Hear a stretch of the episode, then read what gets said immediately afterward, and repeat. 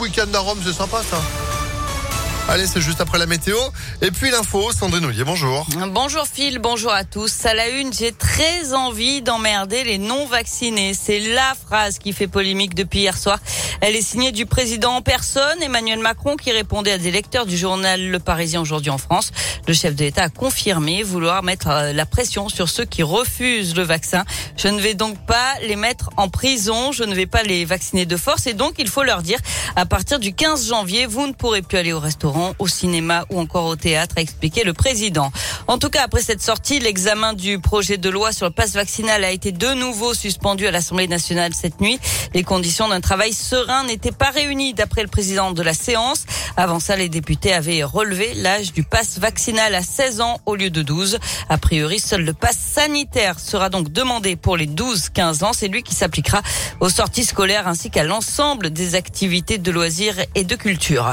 Nouveau record hier du côté des contaminations. Plus de 270 000 nouveaux cas de Covid. Près de 3 000 nouvelles admissions en 24 heures dans les hôpitaux, même si les formes graves restent limitées.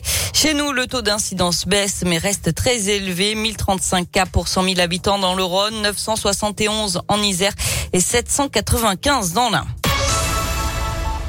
Dans l'actualité également, cette fausse alerte à la bombe hier après-midi à Saint-Fond, c'est un magasin de proximité qui a reçu un appel inquiétant. Les clients ont été évacués, un périmètre de sécurité a été mis en place. Finalement, les policiers n'ont trouvé aucun explosif. Un homme blessé par arme à feu dans le troisième arrondissement de Lyon. Il a été touché aux jambes par des plombs lundi. Selon le progrès, il s'est présenté de lui-même à l'hôpital Saint-Luc-Saint-Joseph. Une enquête est bien sûr ouverte. Et puis 74 nouveaux policiers prennent leurs fonctions ce matin dans la métropole de Lyon. Certains rejoindront les quartiers de reconquête républicaine à Vaux-en-Velin et Rieux-la-Pape. Le harcèlement scolaire deviendra-t-il bientôt un délit? C'est en tout cas dans une proposition de loi qui a été adoptée par l'Assemblée nationale début décembre autour des sénateurs désormais de se pencher sur ce texte.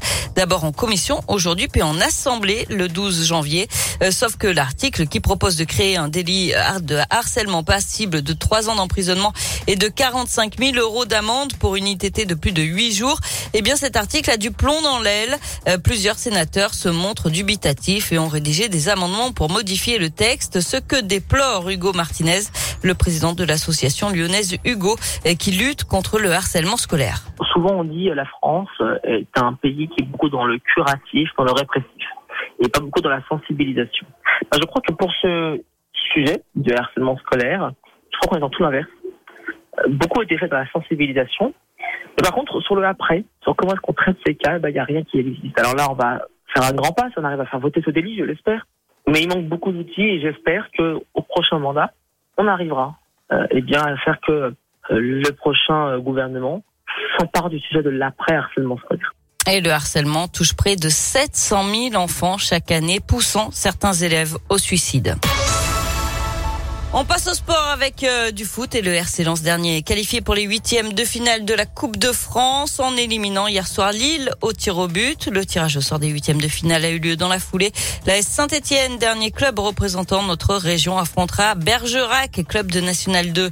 Et puis en basket, la fiche d'Euroleague entre Lasvel et Monaco programmée vendredi est reportée à cause de nouveaux cas de Covid euh, chez les joueurs villeurbanais. Eh oui, pas simple hein, de euh, réunir sur la feuille de match le nombre de joueurs suffisant avec cette crise sanitaire qui touche un, peu tout le monde entre ça et les jauges. Bon, pour l'instant, euh, tout va bien au niveau du loup face à Pau. Ce sera euh, dans quelques jours, ce samedi, et vous y serez. Vos invitations avant 10h, c'est promis. Sandrine, merci beaucoup.